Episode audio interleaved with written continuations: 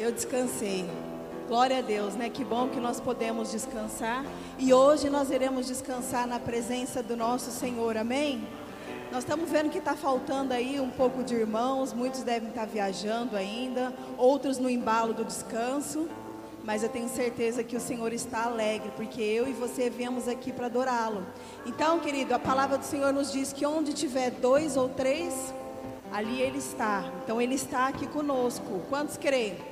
Amém? Glória a Deus. Então, vamos entregar o nosso melhor para Ele nessa noite. Amém? Feche seus olhos, vamos orar. Pai querido, Pai amado, Senhor meu Deus, nós te louvamos e te agradecemos. Ó Pai, muito obrigada por mais essa oportunidade de estarmos aqui, Senhor, te adorando, engrandecendo o seu santo nome. Espírito Santo, querido e amado, toma conta deste lugar toma conta dessa casa, toma conta dos louvores. Tu tens liberdade aqui, Paizinho. A casa é sua. Senhor, nós já consagramos a Ti esse culto. Consagramos a Ti, meu Deus, todos os louvores, a palavra, Senhor, que irá ser ministrada neste lugar. Assim nós oramos e te agradecemos por tudo, em nome de Jesus, amém. Vamos dar um aplauso bem forte para o Senhor, aleluia. Glória a Deus. Aleluia. A glória do Senhor está sobre esse lugar nessa noite, meu amado. Quem está feliz por isso? Eita glória. Amém. Pode se assentar, meus irmãos.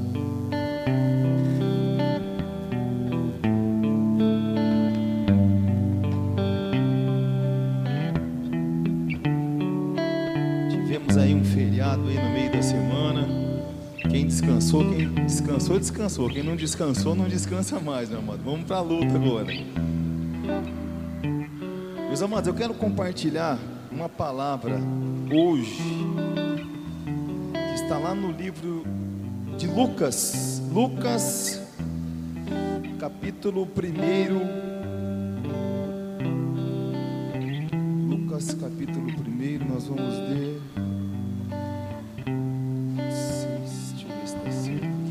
Lucas. do 26 até o 38. Depois a gente vai ler outro texto também. Lucas, capítulo de número 1, versículo 26 ao 38.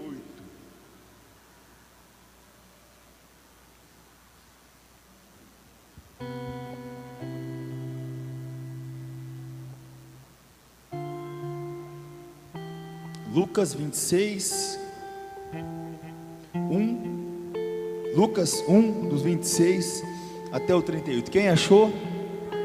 Aleluia. Assim diz a palavra do Senhor.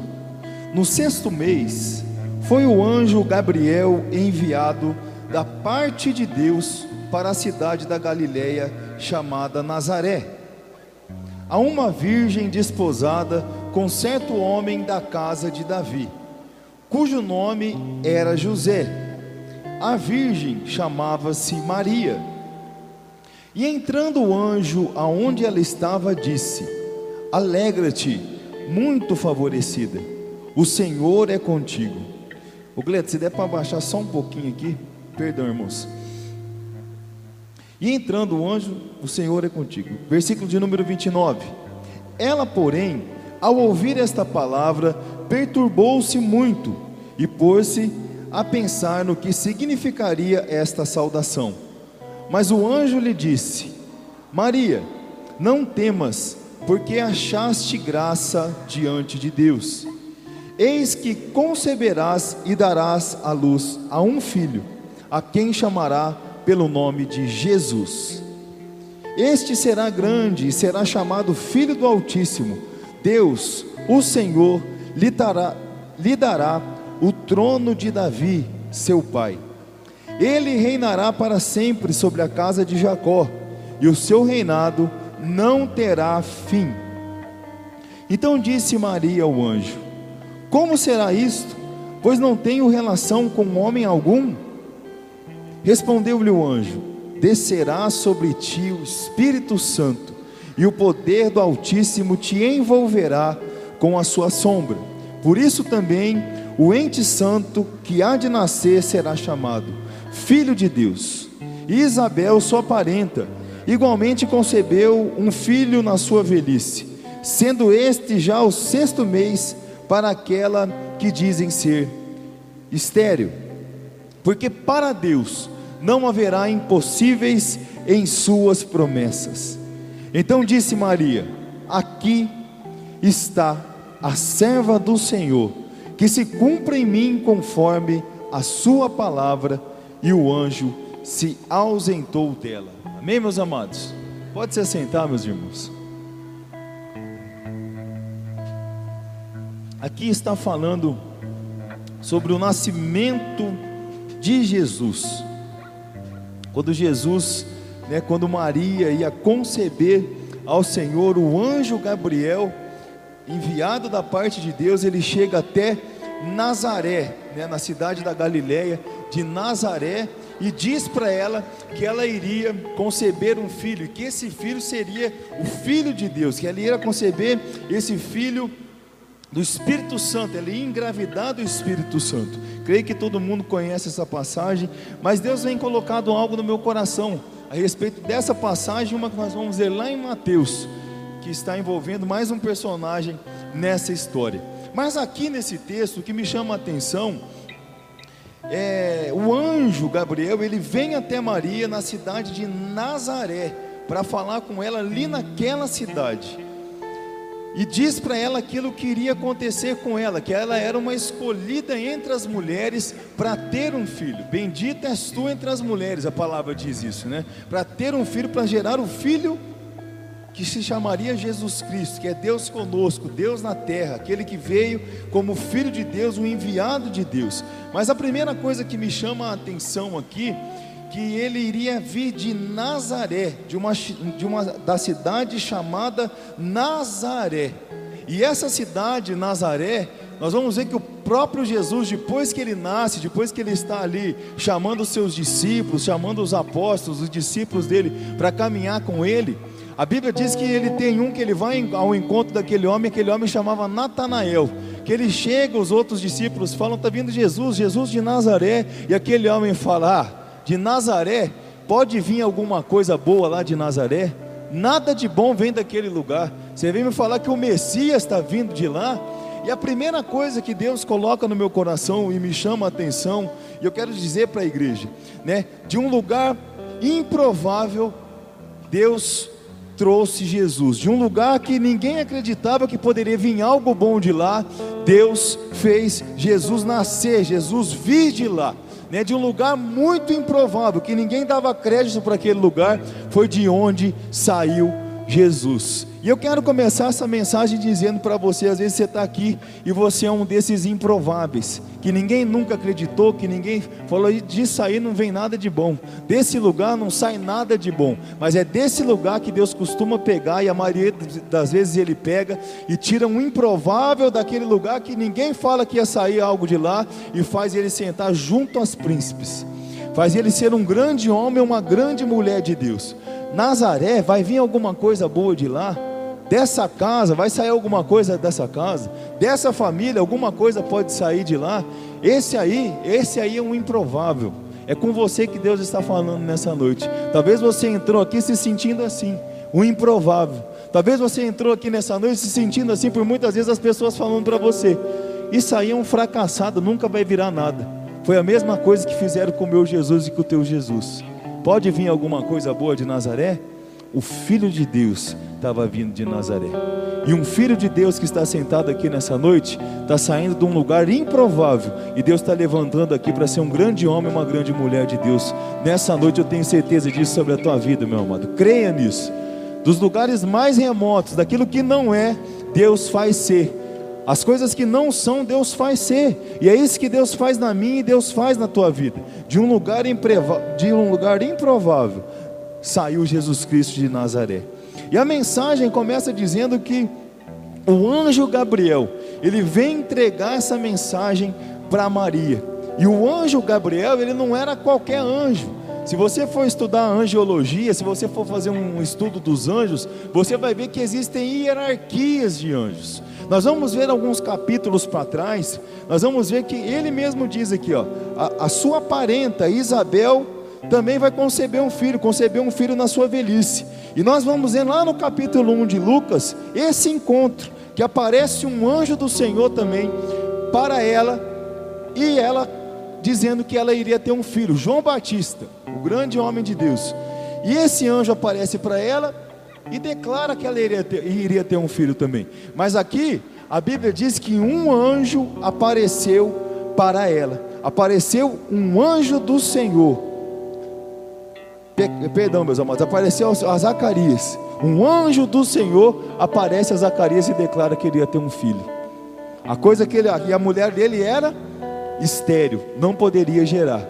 E o anjo aparece para ele. Mas a coisa que me chama a atenção aqui que com Maria não é qualquer anjo que vai falar com ela. Com Maria não foi qualquer anjo que foi lá falar com ela. Com Maria foi um anjo de um patamar, de uma patente muito mais alta. Na classe dos anjos ele era o maior. Existe uma hierarquia entre os anjos e o, esse anjo ele era de uma patente maior, era o anjo Gabriel. Ele vinha de uma patente maior, ao lado de, do, de Miguel, de Rafael, ele fazia parte de uma alta hierarquia dos anjos. Já no outro caso, um anjo veio, e aqui a Bíblia faz questão. O anjo Gabriel, ele é um mensageiro de Deus, e ele que veio entregar a notícia para Maria um anjo de uma alta patente. E o que, que ele fala para ela? Ele fala: Você vai gerar um filho, você vai gerar o filho de Deus. E Maria diz: Mas como? Eu não me deitei com ninguém. Eu não me deitei com ninguém, eu estou desposada, eu, eu, eu, eu não me deitei com ninguém, eu não fiz, não tive relação nenhuma com ninguém. Como é que eu posso gerar algo? Como é que eu posso fazer algo? Um anjo de uma patente tão alta vem e entrega uma mensagem dessa para essa mulher. Repito, e a outra só diz que foi um anjo, não falou quem era o anjo. Que ela iria gerar. A outra era estéreo e ela também iria gerar, como gerou. E esse anjo fala a mesma coisa para ela aqui, só que de um patamar muito mais alto. E ela não entende, ela não compreende, não compreende. Ela não entende, fala, mas como será isso? Se eu não deitei com ninguém, se eu não tive relação com ninguém, das maneiras naturais, de forma natural. Mas o que Deus tem para fazer na minha e na tua vida, eu até preguei no domingo passado sobre essa palavra aqui, não é da maneira natural, não é da forma natural. E aquilo que Ele tem a entregar para você vai ter que vir de uma mensagem muito especial para a tua vida. Vem algo de cima muito mais especial para a minha e para a sua vida daquilo que Ele tem que entregar para nós. Aquilo que ele tem, que, que tem que entregar para mim e para você é algo muito maior. O anjo Gabriel veio e entregou a mensagem para ela. Um enviado de Deus, um mensageiro de Deus, veio e declarou isso sobre a vida dela. E eu quero ser um enviado de Deus na sua vida nessa noite. Aquela mulher, ela não gerava a primeira. Essa aqui não tinha nem se deitado com seu marido ainda. E ela achou, ela falou: Eu não me deitei com ele ainda da maneira natural. Aquilo que Deus vai fazer na tua vida, meu amado, não é da forma natural. Aquilo que Deus vai começar a trabalhar na tua vida não é da maneira natural. Ela achou que pelo ato de se relacionar com o marido dela, ela ia gerar, mas não, mas não era assim. O que Deus tem para fazer na minha e na tua vida vai muito além daquilo que eu possa imaginar, do que você possa imaginar, não é natural é algo sobrenatural. O que Deus vai fazer, você está falando, pastor, mas eu não gero nada. Até agora eu só perdi. A partir de hoje, em nome de Jesus Cristo, se você não gerava, você vai começar a gerar pelo poder do Espírito Santo de Deus.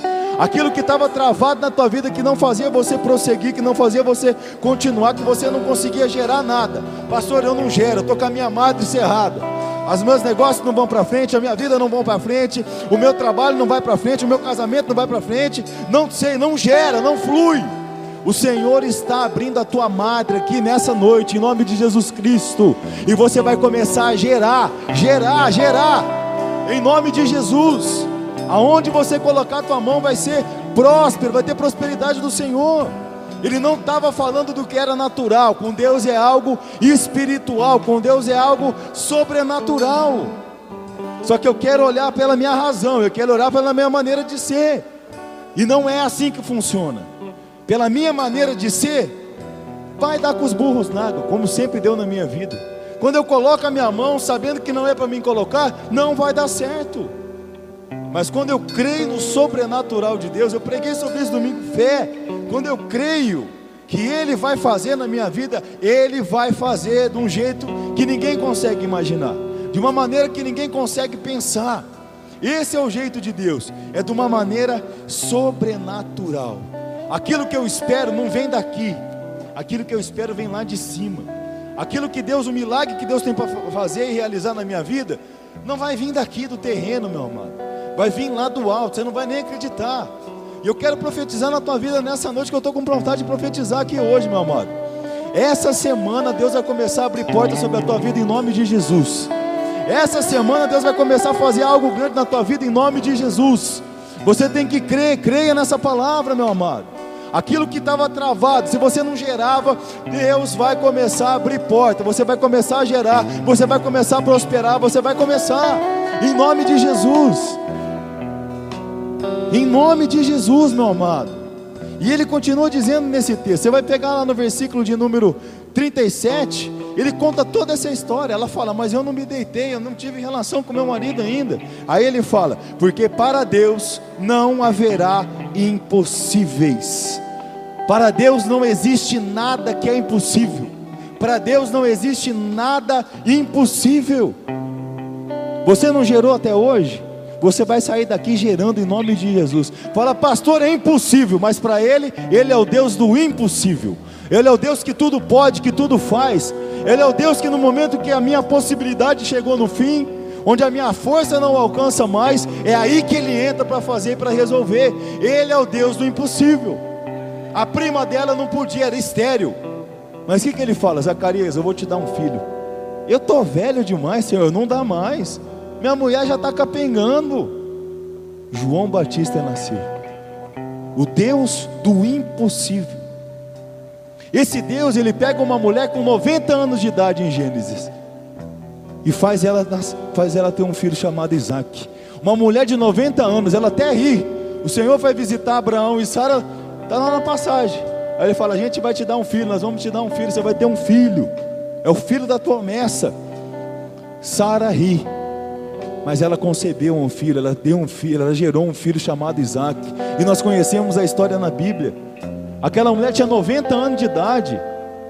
Se essa aqui era nova e já estava falando, mas eu não tive relação. Imagina Sara e Abraão como é que era. Já tinha criado até teia de aranha, meu irmão. Mas ela gerou, porque esse Deus é um Deus do impossível. Porque esse Deus é um Deus que faz. Ah, você está rindo, Sara? Então você vai ver a barrigona já começou a crescer. É isso que Deus faz, você vai gerar. Pastor, mas eu estou muito velho. É aí que Deus vai começar a fazer. Pastor, mas eu estou muito novo. Mas é aí que você vai começar a gerar e frutificar. Não tem tempo, não tem idade. O tempo de Deus não é o mesmo tempo que o meu e que o teu. Não importa a tua idade, não importa nada. Você vai começar a gerar. Você não é um homem de Deus. Você não entregou a tua vida para Jesus, meu filho. Você não entregou tudo para Jesus, você não, não se declarou para Ele. A maioria dos que estão aqui, eu já vi vir aqui na frente se derramar na presença do Senhor. Você não entregou tua vida para Ele. Então você vai começar a gerar sim. A gente prega muito e as palavras que vêm aqui, as palavras vêm para confrontar a gente, para a gente mudar. Arrependimento, a palavra de Deus é isso. Só que a palavra de Deus tem bênção para a tua vida também, meu filho. Tem bênção para a tua vida também.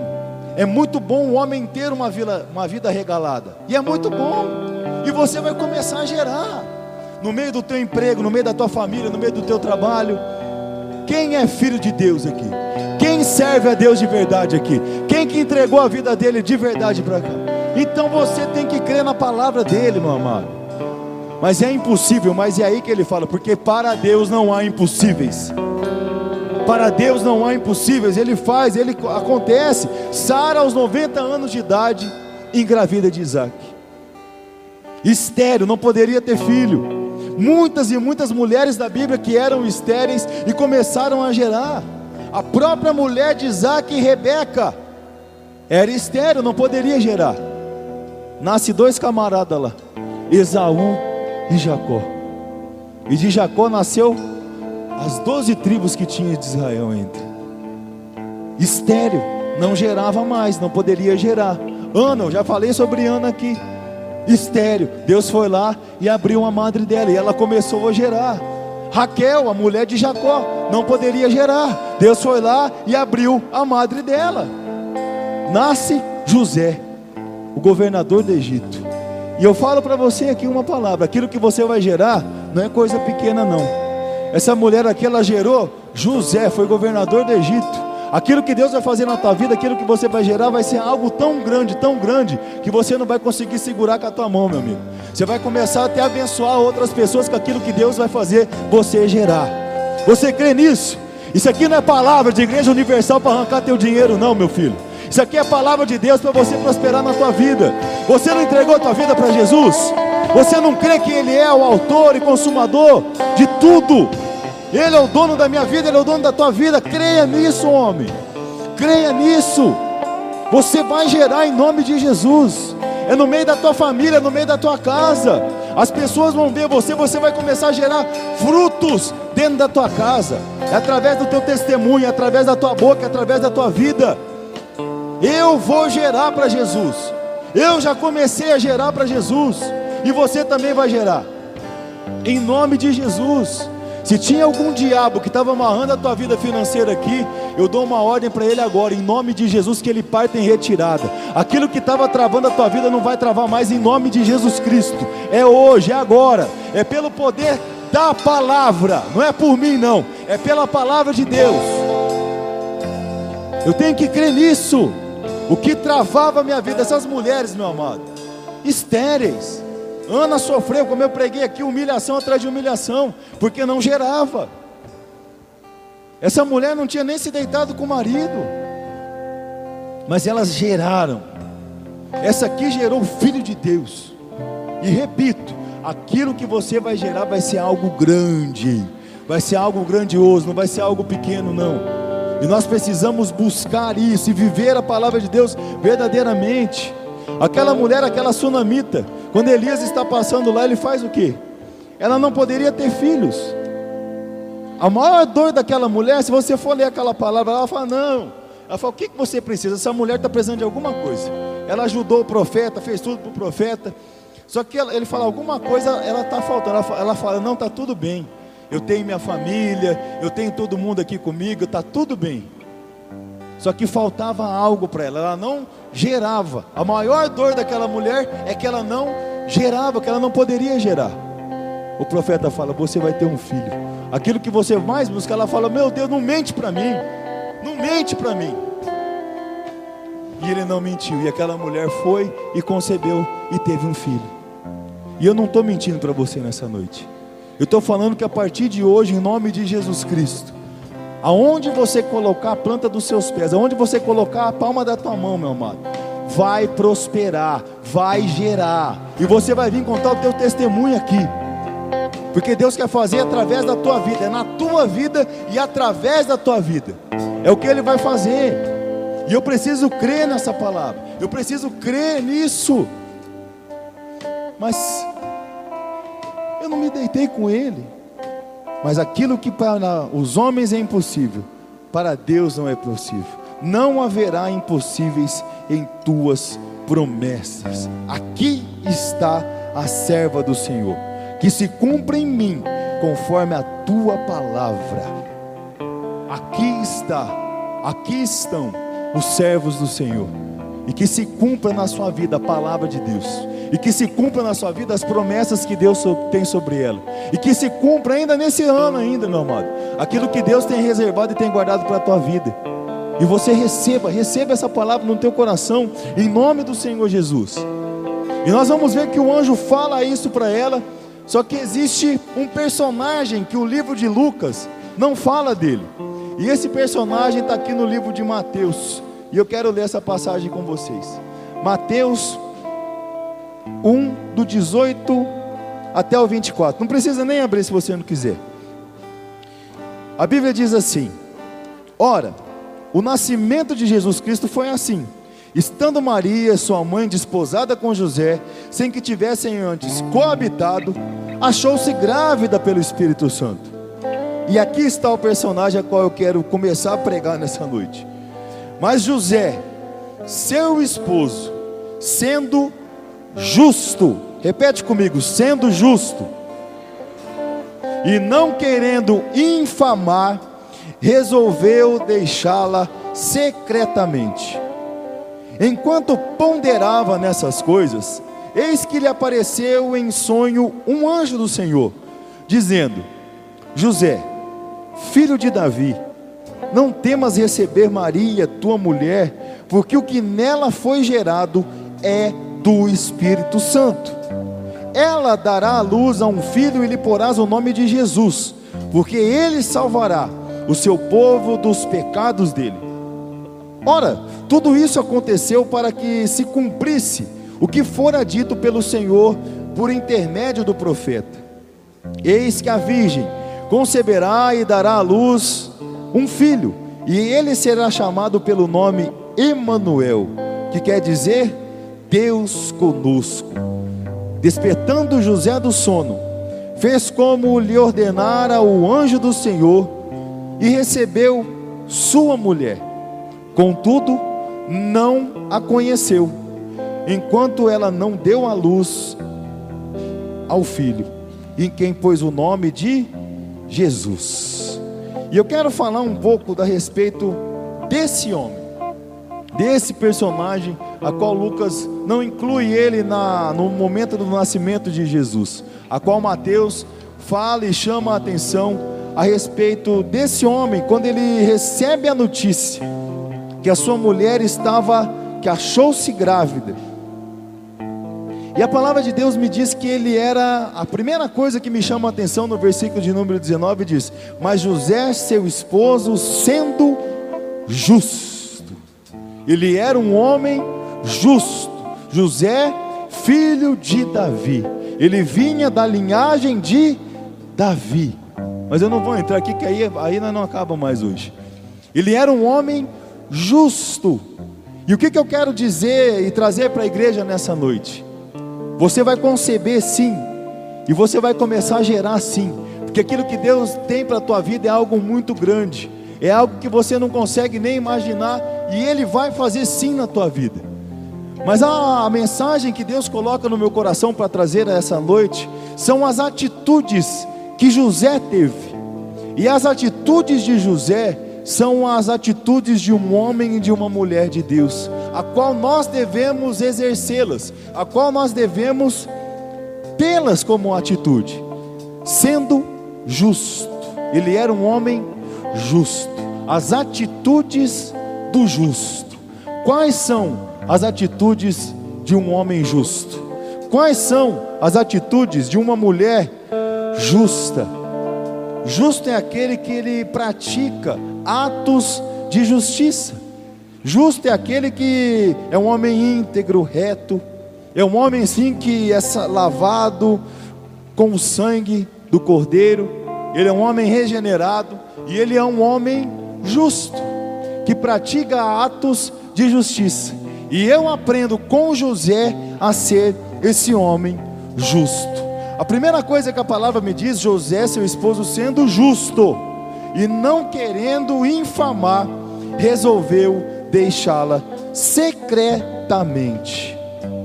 A primeira coisa que eu vejo na vida desse homem, de um ato de um homem justo, ele não quis infamar, ele não quis desonrar Maria, ele não quis envergonhar Maria não quis infamar, não querendo infamar, não querendo envergonhar, não querendo desonrar ela. O primeiro passo de um homem justo, de uma mulher justa, é não querer infamar, é não querer desonrar, é não querer envergonhar. Ele não queria. Imagina se chega hoje, a minha esposa chega em casa e fala para mim, pastor, estou grávida, e é do Espírito Santo.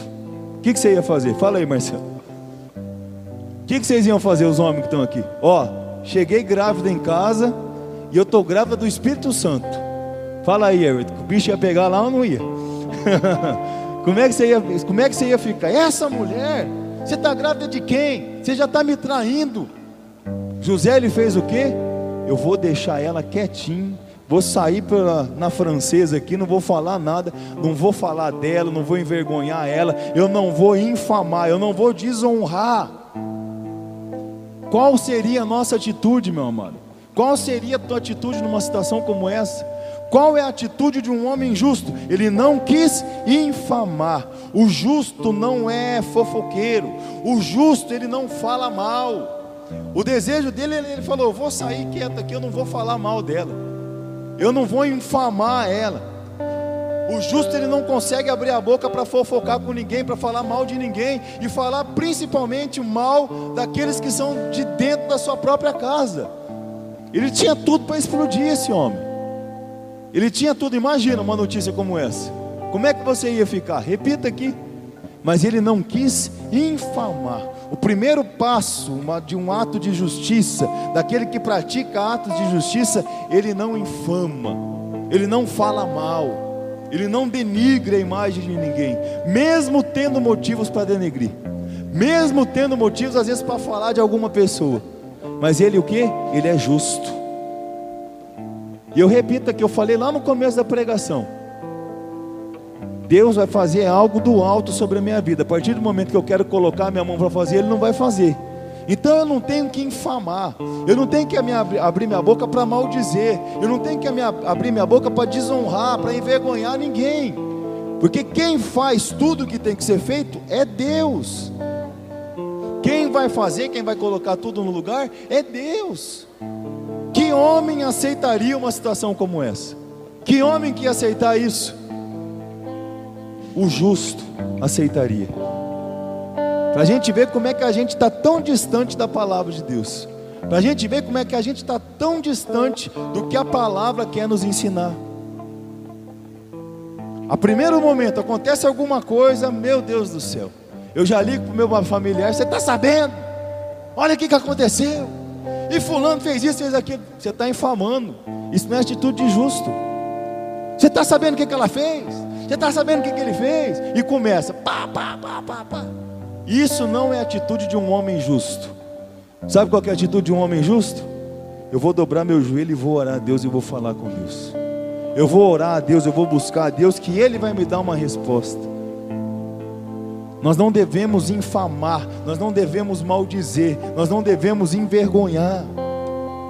Ele era desposado com Maria, ele já estava casado com ela. E ele recebe uma notícia dessa. Ele fala: Ó, eu não vou infamar, eu não vou abrir a boca para falar dela, porque eu conheço ela. Ela é uma mulher de Deus. Bendita és tu entre as mulheres. E ele sabia que ela era. Ele sabia que ela era uma mulher de Deus. Então ele falou: Eu vou embora, mas sem falar um A. Ele não o infamou. E quem faz isso? Um homem que é justo. Os passos de um homem justo. A primeira coisa que Deus me mostra, que Deus me revela, é que Ele não sai falando a Deus e o mundo, principalmente daqueles que estão ao nosso lado, principalmente de uma esposa, de um marido, dos da nossa casa. Não, eu tenho que me resguardar, eu tenho que buscar a Deus, por pior que seja a situação. Se volte ao Senhor, se tiver que falar, fale com o Senhor. Se tranca no teu quarto e fale com Deus e ore a Deus. O maior erro, as maiores lutas que a gente enfrenta hoje e que a gente não consegue vencer, é o que o povo peca hoje. A geração que menos ora é a nossa. A geração, não é, pastor? Que as pessoas que menos têm vontade de orar é a nossa. Faz um culto de oração aqui, você vai ver quantas pessoas vão vir aqui no culto: três, duas, uma, como já chegou a vir. Ninguém quer orar. A oração é que vai me fazer me levar a intimidade com Deus. A oração é o que vai me fazer ter ligação com o meu Deus e poder tomar uma atitude certa. Nós vamos ver que José, ele faz isso. A Bíblia diz: sendo justo, não querendo infamar, enquanto ponderava nas coisas, eis que lhe apareceu em sonho um anjo do Senhor. Enquanto ponderava nestas coisas. A primeira coisa ele não, não maldizeu. A primeira coisa ele já não quis infamar, ele não quis envergonhar a mulher dele. A segunda coisa, ele ponderava, enquanto ponderava nessas coisas, enquanto ele era prudente, enquanto ele começava a pensar, ele ponderou, ele começou a pensar. Ele começou a analisar aquele, enquanto ponderava nessas coisas, eis que lhe apareceu em sonho um anjo. O segundo passo de um homem justo, ele pensa. O segundo passo de um homem justo, ele pensa 30 vezes antes de falar alguma coisa. Ele não toma nenhuma decisão antes de pensar. Ele ponderava ele parava para pensar, ele parava para analisar aquilo ali. Será que nós pensamos antes de falar alguma coisa para alguém? Será que eu penso, eu me pondero, eu paro, analiso a situação, analiso a atitude, ou sou aquele cara que pá, já arrebenta tudo de uma vez, já falo o que tem que falar, já jogo tudo que tem que jogar, e sem pensar, ofendo, xingo, machuco as pessoas, porque eu não ponderei, eu não pensei. Por muitas vezes nós erramos, nós perdemos grandes oportunidades na vida, porque nós não sabemos parar para pensar. Por muitas vezes eu ofendo tanto uma pessoa que não era para me ofender ela, porque eu não parei para pensar dois minutos, porque eu não me ponderei, eu não parei para analisar. Nós precisamos parar para pensar, para analisar antes de falar alguma coisa para alguém. Se não é melhor ficar quieto, irmão. Se for para machucar, é melhor ficar quieto. Uma briga de casamento é um A que você fala de manhã para tua mulher, já era, acabou com a vida dela cedo. Porque você acordou mal-humoradinho. Ah, não, não, não, Isso aqui está uma droga. Porque você acordou de mau humor. O que, que a tua mulher tem a ver com o teu mau humor? O que, que o teu marido tem a ver que você está de mau humor naquele dia? Mas eu prefiro porque eu não penso. Eu falo, hoje eu não estou legal, vou manter o meu dia quietinho, vou fazer igual o José queria fazer, eu vou sair quietinho aqui, não vou infamar, não vou, eu vou analisar, eu vou pensar. Qualquer coisa que acontece, um mínimo detalhe, já é motivo para a gente explodir, porque você não pensa antes de falar porque nós não ponderamos antes de falar. Aí eu ofendo, eu machuco, eu xingo. E o segundo passo de um homem que tem atos de justiça, que é um homem justo, é pensar antes de fazer alguma coisa. Quantos negócios aqui você já se ferrou na vida? Porque você não pensou antes de fazer. Quantas oportunidades que Deus já entregou na tua mão que você botou tudo a perder, porque você, uma palavra, você estragou tudo porque nós não pensamos antes de falar.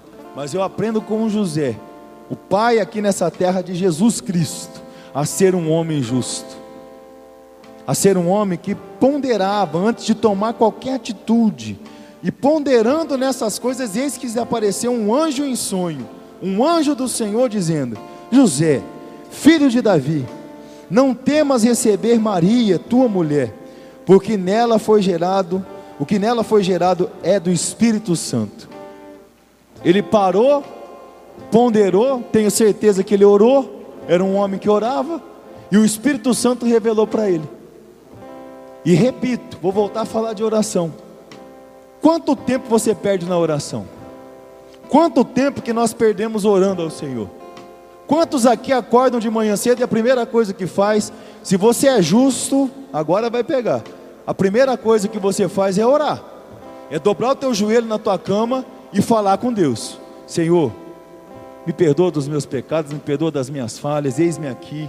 Abençoa o meu dia, eu oro pela minha casa. E nós estamos fazendo um curso de homem aqui que a primeira coisa que o homem, o sacerdote da casa tem que fazer é abençoar o seu lar, abençoar a sua família. Pastor, o senhor está pegando no pé dos homens aqui. Estou mesmo. A primeira coisa, eu como homem, eu tenho que abençoar minha esposa, abençoar o meu filho, abençoar a minha casa. Como eu perco esse período da minha, da, do meu dia? Eu oro. O anjo falou com ele enquanto ele estava no momento pensando, analisando. O anjo aparece para ele numa visão. O anjo do Senhor apareceu em sonho para ele e falou com ele: Não temas receber a tua mulher. Mas a gente dobra o joelho para orar é assim: Senhor, eu quero isso, isso, isso. E levanta e sai andando. Deus fica lá fala: Mas agora que eu ia começar a falar com você, tá bom, amanhã a gente conversa de novo. Aí no outro dia você fala: Nossa, eu tenho que ir rápido. Oh meu Deus, me abençoa o meu dia. Tá. Senhor, não esquece dessa causa minha. Ô oh, filho. Aí já foi embora de novo. Não dá tempo de eu falar com ele. Não dá tempo de eu entregar para ele o que eu quero entregar. Eu ia dar uma estratégia para ele nesse momento, mas é cinco minutos de oração. Olhe lá se quem aguenta ficar dez minutos orando. Pastor, dez minutos orando é muito tempo. John Wesley passava 13 horas do seu dia dobrado, debruçado, lendo a palavra de Deus e orando. Quem que foi esses homens? Pesquisa lá que você vai procurar saber. Um dos maiores homens que já tiveram nessa Bíblia. Spurgeon passava mais de 12 horas trancado no quarto orando e buscando a Deus. E as mensagens que tem aí impactadas pelo mundo, esses homens eram considerados os príncipes dos pregadores. Aonde eles iam? Você quer ter uma resposta de Deus? Aquele dia que você está com a tua cabeça cheia, quente, você tem que dobrar o teu joelho e orar a Deus. Para de infamar, para de, de começar a defamar. Para de gritar, para de brigar com os outros. Dobre o teu joelho e fala com aquele que pode te dar uma direção, que pode te acalmar, que pode falar com você. Nós precisamos orar, nós precisamos buscar de Deus. Quando esse homem ele parou um pouco para pensar, Deus falou com ele. Não, tem uma atitude hoje, comece a ter uma atitude de um homem justo hoje, de não se exaltar, de não infamar. A primeira coisa e de pensar muito bem antes de fazer alguma coisa, de tirar um período para buscar Deus todos os dias. Duvido que ninguém tem 10 minutos do teu dia para parar para falar com Deus. Pastor, na hora do almoço eu consigo, então se tranca no banheiro do teu trabalho e ora a Deus e fala com Deus. Pastor, não dá no carro, vai no carro, vai orando, vai falando com Deus, que Ele vai falar com você. Nós temos que reservar esse período de tempo para Deus. Eu tenho que ser um homem que tem intimidade com Deus, e somente eu consigo ter intimidade com Deus orando. Sem oração nós não vamos a lugar nenhum. Sabe por que, que o diabo te enfrenta tanto? O diabo se anda tanto perto de você? Porque você não ora. Porque o diabo não tem poder, ele não consegue jogar dardo inflamado na mente de quem ora. Porque ele está orando, ele está buscando de Deus. Ele lança, a Bíblia diz, ele lança os seus dardos inflamados na mente. Ele não tem poder de saber o que eu estou pensando, mas ele pode lançar muita coisa na minha mente. Mas aquele que ora, o diabo não consegue penetrar na mente dele, não consegue influenciar ele, meu amado. Quem está falando com vocês aqui era um cara que fazia até necessidade das calças de vontade de usar droga. Só que hoje, meu amado, eu passo na frente de boca, eu não sinto um desejo. Por quê? Porque eu sou fortão? Não, porque eu oro e peço para Deus todo dia me livrar. Porque a gente tem que orar, a gente tem que buscar de Deus, senão não vai. Ah, o Senhor é muito melhor do que os outros. Não sou melhor do que ninguém. Eu oro. Eu peço para Deus para Ele me revestir, para Ele me guardar, para Ele tirar todo o dado do inimigo. Você acha que o inimigo não vai tentar a gente, Patrícia? Você acha que o inimigo não vai tentar a gente? É o dia inteiro ataque. Mas como é que você vence? Orando. Quanto mais eu me prostro, quanto mais eu oro a Deus, mais investimento eu tenho, mais intimidade eu tenho. Aquele negócio que está na tua mão, para você fazer, para você abrir, para você fazer, o que, que você faz? Você espera acontecer e vai, vai do teu jeito, vai da tua maneira? Ore a Deus, peça para Deus confirmar se é de Deus ou se não é. Ore a Deus, peça para Deus te, te direcionar para as coisas que é e que não é. Tudo nós precisamos. Quanto mais eu oro, mais intimidade eu tenho. Quanto mais eu me prostro a Ele e oro, mais intimidade eu tenho com Deus. Esse homem, ele esperou, ele analisou, ele pensou, ele ponderou. Ele falou: ela está falando que está grávida do Espírito Santo. Espera aí, eu sou um homem de Deus, eu creio no Evangelho, eu creio na palavra de Deus.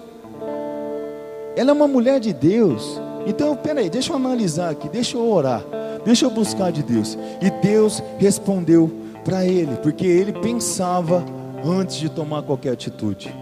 Comece a pensar mais, meu amado. Pense mais nas atitudes que você vai ter, que você vai fazer. Comece a analisar e ponderar e pensar mais nas coisas. Por muitas vezes nós matamos vidas Porque nós não pensamos antes de falar uma coisa. Por muitas e muitas vezes, eu no meu casamento, eu matei minha esposa diversas vezes porque eu não ponderei. Eu falei muita coisa para ela que ela não precisava escutar. Eu matava ela, machucava ela. Aí eu chegava às seis horas da tarde lá querendo que tivesse tudo bom. Por que, que não estava bom? Não ia estar tá bom. Porque eu sempre fui um cara que não ponderei, não pensava antes de falar alguma coisa, sabendo que ia ferir. E ela também me feriu muito, porque não ponderava. Palavras que podem nos matar. Mas eu aprendo com José a parar, a pensar, a analisar e a esperar Deus falar comigo. Lá em Tiago 1,19 diz assim: Sabeis isto, meus amados irmãos, mas todo homem seja pronto para ouvir, tardio para falar e tardio para se irar. A gente faz tudo ao contrário: se ira, fala o que não tem que falar e depois vai pensar em ouvir quando ouve. Não, a palavra de Deus está me falando um caminho totalmente ao contrário. Eu tenho que ser pronto para ouvir, tardio para falar e tardio para se irar. Escutar mais e falar menos. E se não tem o que falar, fica quieto, escuta e vai para tua casa. E vai para a cama deitar e dormir. A gente precisa viver isso. A Bíblia nos ensina a viver isso. E se eu quero ser, e se eu sou um homem justo, eu tenho que ser. A Bíblia faz questão de falar sendo justo. José, seu esposo, sendo justo. A terceira coisa que me chama a atenção de um homem que tem atos de justiça, que pratica, é, que é justo, que é um homem que pratica a justiça de Deus, ele tem intimidade com o Senhor. Ele tinha intimidade com Deus. Deus lhe mostrou, Deus falou com ele aquilo que ia acontecer. Fica tranquilo que a tua mulher vai gerar, a tua mulher, ela vai conceber um filho, é do Espírito Santo de Deus. Quem falou com ele foi o próprio Senhor. Quem falou com ele? Porque ele tinha intimidade. Ele era um homem que tinha intimidade com Deus. E é isso que nós precisamos buscar cada dia mais. Se eu sou um homem justo, eu tenho que ter intimidade com meu Deus. Se eu sou um homem justo, quem me guia, quem me conduz é o Senhor. Se eu sou um homem justo, eu tenho intimidade com Ele. E o que Ele mais quer ter comigo e com você é o que? Intimidade. Meu amado, pega esses homens da Bíblia toda desde Gênesis até Apocalipse. Esses homens eles tinham o que com Deus? Intimidade com Deus. Mas nós vivemos uma geração tão sem intimidade com Deus, para não falar outra palavra aqui, uma geração tão pobre. Esses homens de Gênesis ao Apocalipse, os maiores profetas, os apóstolos da Bíblia, esses homens não têm o que eu, eu e você temos hoje. Eu imagino se esses homens tivessem o que eu e você temos hoje. Eu imagino um dia, eu vi um testemunho de um pastor, isso aí marcou para mim faz muitos anos. Eu imagino um dia eu chegar lá no céu e estar tá lá, ceando na mesa, e eu encontrar Davi, encontrar Abraão, e perguntar, falar, Abraão, mas como é que foi quando você escutava a voz de Deus? Davi, mas como é que foi aquele gigante que você derrubou? Cara, você foi o maior rei de Israel. Eu me inspirei em você. Eu me inspirei na tua história. Eu vivia isso, cara. Tanto que eu preguei sobre você lá. Como é que é você ter esse relacionamento com Deus? Como é que era quando ele falava, tremia tudo? Moisés, como é que era? O mar se abriu. Nossa, que legal. E eu quero perguntar para esses homens, mas eu tenho certeza que Abraão vai chegar em mim e vai falar: Ô Napoleão, mas conta para mim um negócio. Como é que era você ter Ele habitando dentro de você todo dia? Como é que era você ter intimidade, Ele habitando dentro de você? Isso aí eu não tinha, cara. Como é que era isso? Aí você vai falar o que para ele? Falou, nem sentia a presença dele. Olha lá quando eu escutava a voz dele. Eu e você temos Ele habitando dentro de nós. Ele habita em mim, Ele habita em você. E qual é o meu relacionamento com Ele? Qual é o relacionamento que nós temos com Deus, com o Espírito Santo de Deus que habita dentro de nós? Nós temos que buscar, eu tenho que ter intimidade. Um homem justo tem intimidade com Ele, tem intimidade com o Espírito Santo de Deus. Ele habita em mim, Ele habita em você, meu amado. Mas é muito difícil, é muito compromisso, é muito problema, é muita falta de tempo. E o tempo que eu tenho, eu prefiro ficar no celular. E o tempo que eu tenho, eu prefiro ficar lá no Netflix, quatro, cinco horas, do que ficar com meu amigo, melhor amigo que habita dentro de mim, do que ter intimidade com meu melhor amigo cada dia mais e mais. E quantas e quantas vezes ele luta para fazer você escutar só um pouquinho a voz dele. E a gente não busca isso. Esses homens, repito, não tinham isso. E olha o que, que eles fizeram no mundo. Nós estamos pregando aqui o livro deles, o livro de Mateus, o livro de Lucas. Eles não tinham isso que eu e você tem. E revolucionaram o mundo, meu amado. E eu e você somos cheios do Espírito Santo de Deus. E a gente está perdendo tempo aqui, era para a gente estar tá explodindo no mundo. Era para o avivamento já ter acontecido faz muito tempo. As pessoas ficam, avivamento, avivamento, já era para ter acontecido faz muito tempo. A gente é cheio do fogo, só que a gente não busca isso.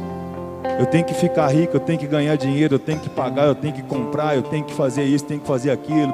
Tudo em primeiro lugar. E o que é mais importante, a gente não busca. Quando eu sou íntimo dele, ele me instrui em tudo que eu tenho que fazer. Quando eu sou íntimo dele, até onde eu vou botar meu pé, ele fala: não vai por aí, vai por aqui. Ele me instrui porque eu tenho intimidade com Ele, eu busco a Ele. Então a, a terceira coisa, esses homens, esse homem José, ele tinha intimidade com Deus, ele tinha intimidade com o Senhor. Deus lhe mostrou, Deus lhe avisou, Deus deu visão, Deus mostrou através de um sonho, e é isso que Deus faz com nós. Quando nós temos intimidade com Ele, Ele fala conosco em tudo, em tudo. Eu fui com a minha família agora, a gente foi passar uns dias lá na propriedade do meu sogro. E eu saí para andar para orar no meio do mato, lá que eu gosto de dar umas escapadas lá, orar no meio do mato. Eu não vou falar o que Deus falou comigo, mas eu vi um, o camarada, ele tava, tinha umas, ventou muito lá e arrancou umas mandioca. Você acredita que eu comecei a olhar para aquela mandioca, Deus começou a ministrar no meu coração, num negócio que foi arrancado da terra? E Deus foi falando comigo, está arrancando. Os caras falaram, você está ficando maluco, pastor. Eu falei, não estou, é o Espírito Santo que falou comigo. E em tudo Ele fala com você, meu amado. Em tudo Ele vai falar com você. Ele vai te direcionar para algo. Ele vai te mostrar algo. É um sonho que Ele vai te dar. Que Ele vai te alertar do que você tem que fazer ou não. É uma palavra que Ele vai dar na tua vida que você, que você vai falar. É Deus e Ele vai confirmar. O Espírito Santo está falando comigo aqui nesse momento. Só que eu preciso ter intimidade, eu preciso falar com Ele. É nas mínimas coisas, Deus se revela a nós, meu amado. Então ele tinha intimidade, ele não infamou, ele era justo, ele não infama, ele era um homem que era ponderava, era um homem que pensava, era um homem que tinha intimidade com Deus e Deus declara o que estava acontecendo sobre a vida dele. E a quarta coisa, no versículo de número 24 diz: Despertando José do sono, fez como lhe ordenara o anjo do Senhor e recebeu a sua mulher. Ele desperta do sono, o Senhor fala com ele, o Senhor revela tudo que ele tinha que revelar a ele, entrega tudo que tinha para entregar para ele, e ele fez como lhe ordenara o anjo. A quarta coisa, ele obedeceu. Ele obedeceu o que o Senhor falou com ele. Foi lá e fez o que? E recebeu a sua mulher. Ele foi obediente. Um justo, ele não infama. O justo, ele não desonra. O justo pensa antes de falar. O justo é íntimo de Deus, tem intimidade com Deus. E o justo obedece à voz de Deus. Faz quanto tempo que Deus já te mostrou muita coisa? Faz quanto tempo que Deus já está falando com você? É assim, é assim, é assim, é assim. Você tem obedecido a voz de Deus? Você tem sido obediente à voz de Deus? Às vezes Deus coloca um pastor meio mal lá na tua orelha, não faz assim, meu filho. É assim, ó. É assim, é assim, é assim. Às vezes Deus coloca uma pessoa lá para te cutucar, pastor. Meu filho, não é aqui, é assim. O anjo declarou tudo isso para ele. Você vem num culto aqui, a palavra de Deus fala com você, confronta você. Você está errado, você tem que mudar a tua direção. Você põe o pé lá fora na calçada, você já começa a infamar, você já começa a falar antes do tempo, você já começa a maldizer, você já não ora mais, você faz tudo ao contrário daquilo que a palavra vem falando com você. O justo obedece a Deus. O justo anda em obediência ao Senhor. Quem é justo aqui? Dá um glória a Deus. Será que nós temos praticado esses atos de justiça? Assim como José? Será que nós temos ponderado, pensado antes de falar alguma coisa para alguém? Será que hoje ainda você não falou algo para alguém que você machucou o coração dela? Será que hoje ainda você não falou mal de ninguém? Será que hoje ainda você não pensou e fez tudo aquilo totalmente ao contrário daquilo que Deus falou para você não fazer?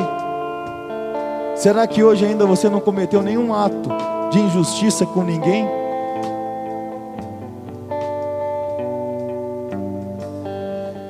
E a gente é justo. Ou será que a gente é mentiroso? E a gente é justo. Ou será que a gente está dentro da casa de Deus e está mentindo para Ele? Deus quer transformar a minha e a tua vida de uma vez por todas, meu amado. Deus quer nos transformar de uma vez por todas. Aqui, meu amado, a gente não prega muito bonito, a gente não tem Nada. A gente prega é simples. A palavra de Deus é simples, direta e objetiva. Ou a gente muda ou não muda. Para eu ser um homem justo, eu aprendo com José. O carpinteiro José. Ele não era nenhum doutor da lei. Ele não era o homem mais rico que tinha. Ele era um carpinteiro. Mas era um homem justo. Um homem íntegro. Um homem reto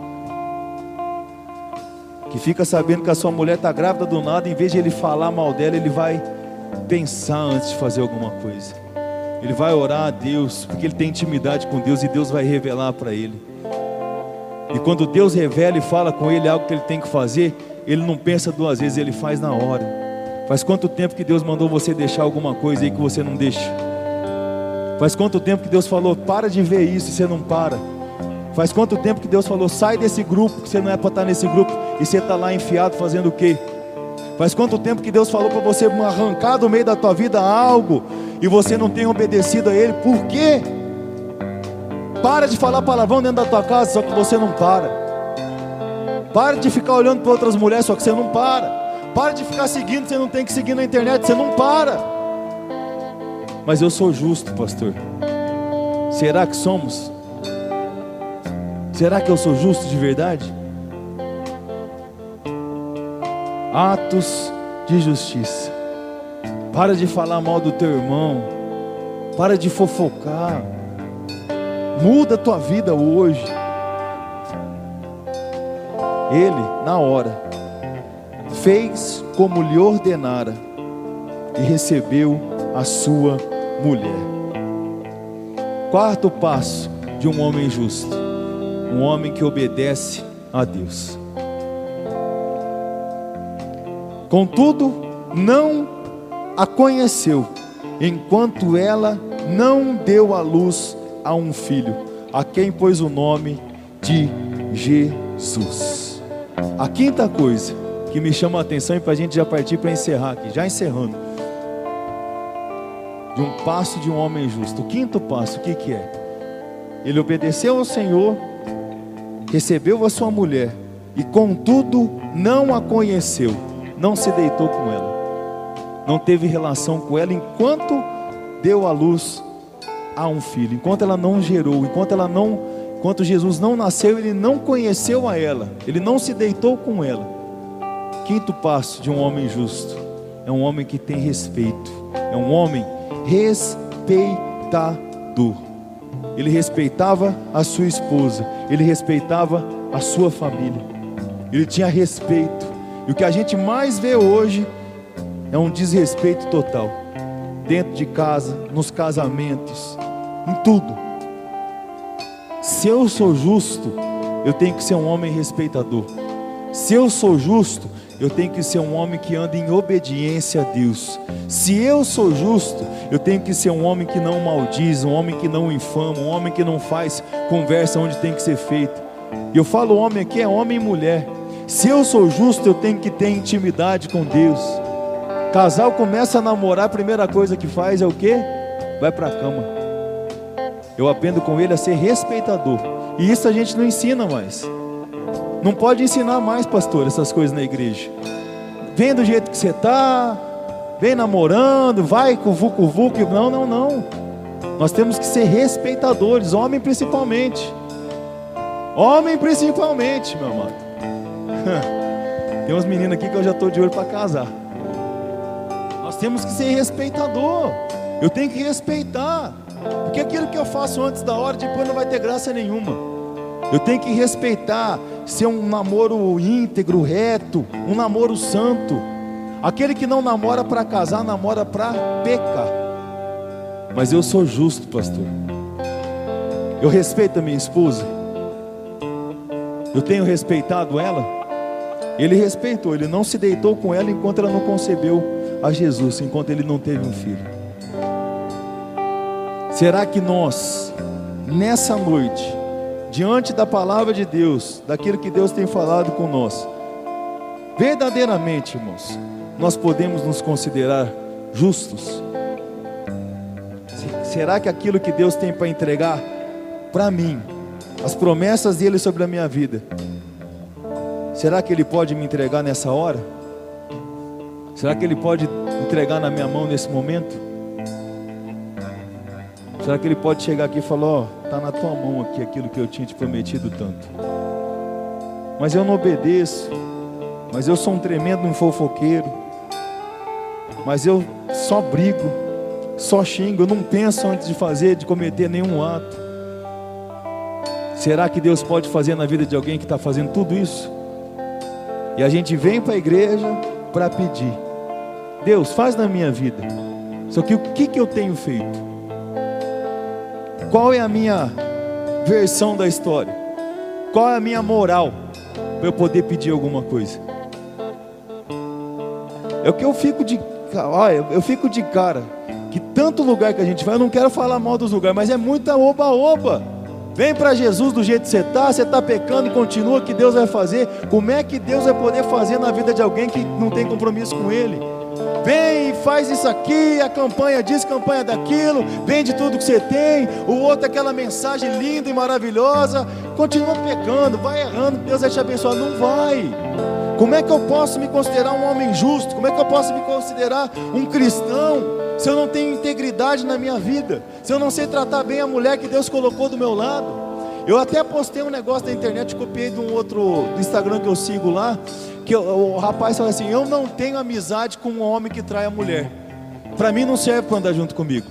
Você tem amizade com um cara que trai a esposa dele? Se ele trai a esposa dele, ele vai trair você. Como é que você vai ter amizade com um traíra desse? É, é forte o texto, mas é o que acontece nos dias de hoje. É o que acontece nos dias de hoje. As pessoas querem continuar mantendo um negócio que não tem que. Como é que eu vou receber algo se eu não tenho moral nenhuma para receber, meu amado? Como é que Deus vai me dar uma mulher próspera, uma mulher de Deus na minha vida, se eu sou um tremendo um prostituto ainda? Se eu sou um cara que não para de, de, de correr para pornografia, de correr para adultério, como é que Deus vai me dar uma, uma bênção na minha vida que eu tanto espero? Como é que Deus vai prosperar a minha vida se eu sou um camarada que eu não pago ninguém, que eu roubo os outros, que eu engano os outros, como é que Deus vai prosperar a minha vida? Não tem jeito, Fabrício. Só que eu venho na igreja porque eu sou justo, eu sou santo. Não vai fazer. Ah, eu quero receber o batismo com o Espírito Santo. Como é que ele vai habitar num vaso sujo? Ou a Bíblia nos transforma verdadeiramente ou não transforma, meu amado. Eu só vou receber, eu só vou ser cheio. As promessas dele só se cumprem na minha vida a partir do momento que eu vivo isso e que eu me entrego verdadeiramente para a palavra. Deus não me deu e Deus não te deu ainda porque nós não estamos preparados para receber. Essa é a verdade, meu amado. Nós estamos totalmente na contramão da palavra. Só que culto oba-oba é muito legal de ir. Só que aonde a palavra transforma verdadeiramente, ninguém quer ir. E eu preciso receber uma palavra que transforme a minha vida e me faça ser o homem que Ele quer que eu seja nessa terra. Ele quer que eu seja um homem digno, que ame a mulher que Ele colocou do meu lado verdadeiramente, seja fiel a ela em tudo. Ela é minha melhor amiga. Tem casamento que as pessoas não escondem tudo da mulher, não sei para que, que não casou. A mulher não pode nem pegar o celular do camarada, tem que ter senha. Minha mulher faz tudo, por que ela não pode ver as coisas que eu tenho no meu celular? Porque alguma coisa tem de errado. Não tem que ter isso, é uma só carne. Como é que eu quero ter um casamento abençoado se a, minha melhor amiga eu não conto nada para ela? Cara, o camarada casa, eu já estou entrando aqui no de casal. O camarada casa. O meu dinheiro é meu dinheiro, o dinheiro dela é o dinheiro dela. Dívida dela é dívida dela. Dívida... Não, não tem dessa, meu amado. Você casou, é teu e dela. Dívida, dinheiro, é um do outro. Não tem dessa. Nem sei porque que eu estou entrando nessa seara aqui. É um só. Minha melhor amiga, eu tenho que contar tudo para ela, ela tem que saber de tudo da minha vida e eu tenho que saber da vida dela. Agora tem muita mulher que vai se consolar onde? No braço de outra aí fora, porque o marido não consegue sentar dois minutos para escutar ela falando: Meu amor, eu estou passando por isso, isso, isso, isso, você não pode me ajudar? Porque ela não tem segurança. O homem tem que ter a segurança, a mulher tem que ter segurança no homem. E a mesma coisa, a mulher tem que auxiliar o homem em tudo. A mulher que não está lado a lado com o homem, meu amado, já era. Eu louvo a Deus porque minha esposa, minha esposa, se eu tiver que pregar lá na China, ela vai comigo do meu lado. As maiores barcas furadas ela já teve do meu lado junto comigo. Mas ela estava lá junto comigo. E olha que já teve barca furada bastante, hein? Mas aonde que ela estava? Do meu lado, me auxiliando. Submissão. A Patrícia ensina isso aqui. O que, que é submissão? As pessoas já falam, quem é você submissa homem? Eu não. Submissão. Você tem que estar alinhada com a missão do teu marido. Um junto com o outro. Só que eu só consigo uma mulher assim se eu paro de ser um cara que só vejo pornografia. Se eu paro de ser um cara que só vou atrás de prostituição. Se eu paro de ser um homem que não pensa antes de falar, só machuca as pessoas. Eu só vou ganhar, só vou receber alguma coisa boa na minha vida se eu me tornar uma coisa boa. E é isso que as pessoas não entendem nos dias de hoje. É muito mais fácil eu vir aqui e começar a dar um monte de profetado que Deus vai te fazer. Eu estou vendo isso, estou vendo aquilo. Você sai daqui, tua vida não muda, meu amado. A tua vida só vai mudar quando você mudar. A minha vida só mudou quando eu mudei. Não adianta eu procurar pelo em ovo. A culpa não estava nela, a culpa estava em mim. As pessoas têm mania de colocar tudo a culpa em tudo nos outros, né, missionário? Porque a culpa está no meu trabalho, porque a culpa está no meu casamento, porque a culpa está nela, não, a culpa é em mim. Por que, que ela está assim? Porque eu estou sendo um sem vergonha. Por que, que ele está assim comigo? Porque eu tenho que mudar. Autoanálise, eu tenho que me analisar, eu tenho que saber o que está acontecendo comigo. Eu tenho que ver o que, que eu estou gerando. Mas eu sou justo. Será que somos justos hoje, meu amado? Será que a gente quer mudança de verdade hoje? Jesus não alisava ninguém, não, irmão. João Batista não alisava ninguém, não. E a palavra de Deus é assim. Se não mudar, irmãos, vocês me perdoem, meu amado, mas as palavras estão vindo forte aqui. Eu nem sei porque eu estou entrando nessa seara.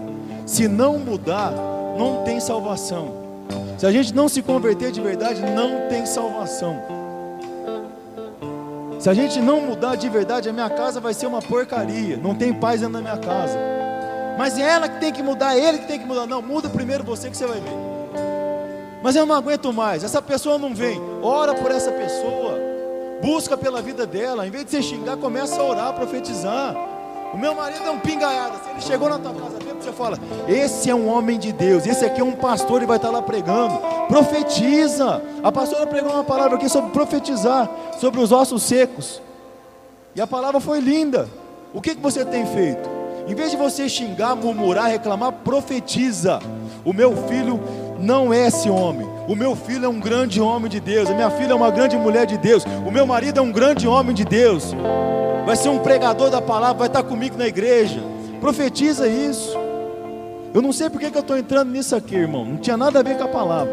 Minha mãe, quando ela ia na igreja, ela ficou 15 anos indo na igreja. Ninguém sentava do lado dela. A dona Fátima fazia isso aqui com o Fabrício também, que eu sei. Ninguém sentava do lado dela, dona Dirce. Os obreiros chegavam, a igreja lotava. Ela falou: aqui ninguém vai sentar. Ela falou: não, mas é um tanto de gente. Ela falou: ninguém senta. Mas por quê? Porque meu filho vai sentar aqui do meu lado ainda. É o meu filho que vai estar aqui comigo ainda. Olha onde que eu estou hoje. Profetiza, meu amado. E muda, justo. Eu tenho que ser justo de verdade. Eu tenho que ser um homem que Deus olha lá de cima e quem vai testemunhar de mim não é aqui embaixo. Aqui embaixo é muito fácil as pessoas falar bem, bem da gente hoje, Marcelo. Quem tem que dar testemunho de você, quem está lá no alto é Deus. Quando o diabo vai lá falar de Jó para Deus, Deus fala o quê? Você está vendo o meu servo Jó? Íntegro, reto, temente a Deus, que se desvia do caminho do mal. Quem deu testemunho de Jó foi Deus. Quem falou de lá foi Deus. Agora a gente está aqui e a gente levantou a mão que é justo. Qual que é o testemunho que Deus daria de você nesse dia? Se o diabo fosse lá falar, está vendo lá meu filho? Ó, teu filho lá. Qual que era o testemunho que Deus dar de mim e de você nesse dia? É, meu amado. Às vezes a palavra de Deus nos pega de jeito. Mas quando pega é para mudar. Quando pega é para transformar. E eu preciso ser transformado. E eu preciso ser mudado verdadeiramente por Deus. Fica de pé, que eu não quero estender mais, eu quero orar por vocês, meus amados. Eu aprendo com José, o carpinteiro, a ser um homem justo, a andar num caminho de justiça a não infamar, a obedecer a Deus, a ter intimidade com Deus e, acima de tudo, obedecer a Deus. Ser um homem que respeita, um homem íntegro, um homem reto. E é isso que Deus quer de nós nos dias de hoje. E é isso que Deus quer de você no dia de hoje. Deus quer levantar homens e mulheres para o reino dele verdadeiramente. E não homens e mulheres de apenas conversa, homens apenas de ouvir falar. Não. Homens e mulheres íntegros, retos nesse tempo, para esse tempo. Deus quer levantar uma geração de homens e mulheres valorosos de verdade, de um caráter incorruptível, de um homem e uma mulher íntegro, um homem e uma mulher que faça aquilo que Deus ordenar, um homem e uma mulher que seja como os profetas do Antigo Testamento, quando Elias ele falava, ele declarava: não vai chover, não caía água nenhuma, diante da palavra do homem de Deus. E Deus quer fazer você que está aqui nessa noite. Fala, pastor, mas eu sou tão pequenininho. Ele quer levantar profeta nessa geração para esse tempo. Ele quer levantar novas mulheres de Deus para esse tempo. Que eram como Débora, aquela mulher era juíza, ela profetizava, ela administrava, ela tomava conta de um batalhão de homens e ela conseguiu a vitória. Homens e mulheres que se levantem nesse templo para fazer a obra de verdade. Que não haja sombra de variação alguma neles. Que o que eles são dentro da igreja, eles são fora da igreja. Que o que eles são dentro da igreja, eles são dentro da sua casa. Que o que eles são dentro da igreja, eles são bons pais para os seus filhos, bons maridos, zelosos, que andem em obediência à palavra de Deus. Verdadeiramente jovens que preguem o Evangelho, que ganhem almas, que invadam universidades, propagando e ganhando as almas para Jesus. Eu não me envergonho do Evangelho, eu não me envergonho de Cristo, eu não me envergonho daquilo que Ele fez na minha vida, e é isso que eu quero. Eu quero ser um homem justo, eu quero ser uma mulher justa a partir de hoje. Se existe alguém aqui no meio de nós que verdadeiramente essa palavra falou com você, meu irmão. Se essa palavra falou com você e você quer tomar uma decisão na tua vida hoje, fala, pastor, eu só estou da boca para fora até hoje, mas hoje eu quero mudança, mas hoje eu quero fazer tudo novo na minha vida. Eu entendo que eu preciso ser esse homem como José, justo, e viver isso verdadeiramente. E você deseja verdadeiramente entregar sua vida para Jesus e deseja fazer um compromisso com Ele a partir de hoje, eu vou ser um homem justo, eu vou andar nos caminhos do Senhor e não vou me desviar, eu vou ser uma mulher justa, eu vou andar conforme a palavra fala comigo e vou obedecer a Deus em todas as coisas. Se existe alguém aqui que deseja entregar sua vida para Jesus, vem aqui na frente que eu quero orar por você, em nome de Jesus. Se existe alguém no meio de nós que deseja e quer entregar sua vida para Jesus de verdade, Vem aqui na frente que eu quero orar pela sua vida, meu irmão, em nome de Jesus. Oh, aleluia, Senhor. Aleluia. Glória a Deus.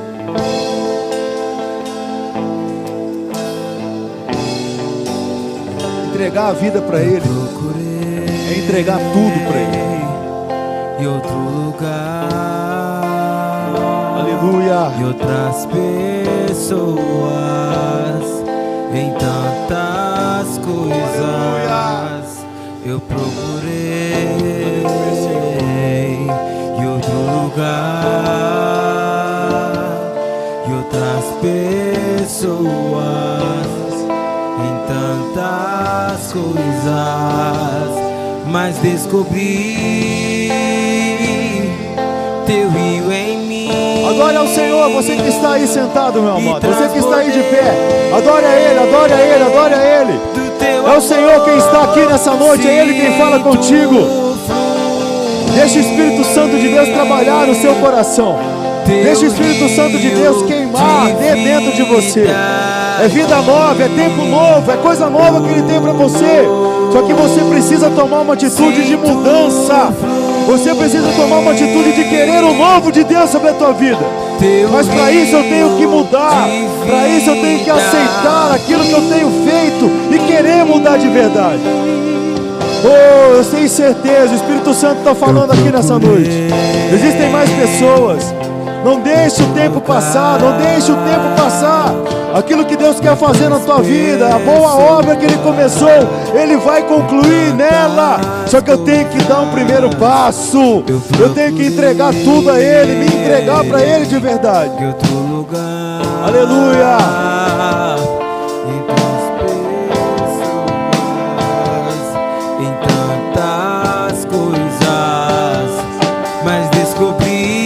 Adore a Deus aí, meu amado. Adore a Deus aí.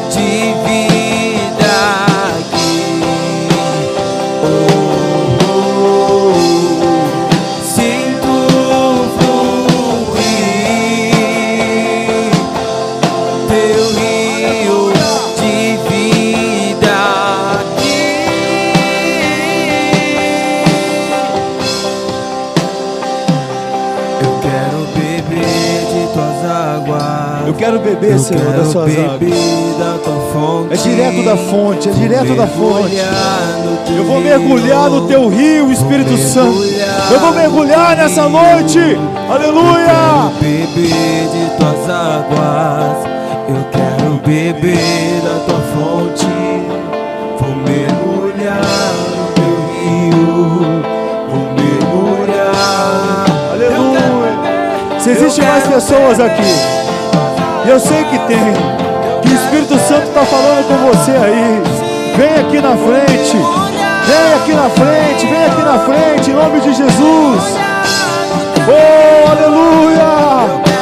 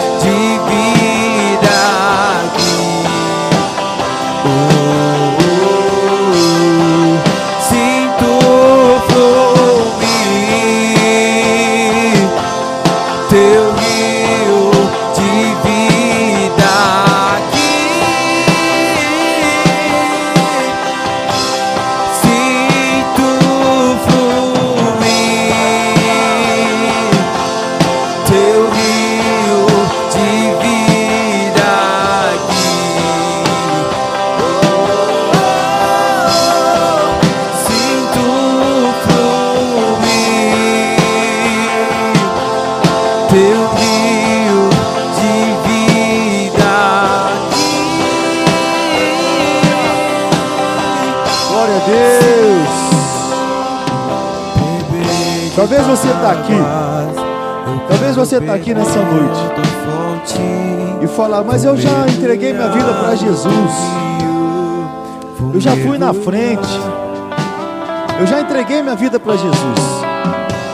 Mas por algum momento da sua caminhada, meu amado, algum percurso da tua trajetória aí, você se desviou do caminho do Senhor.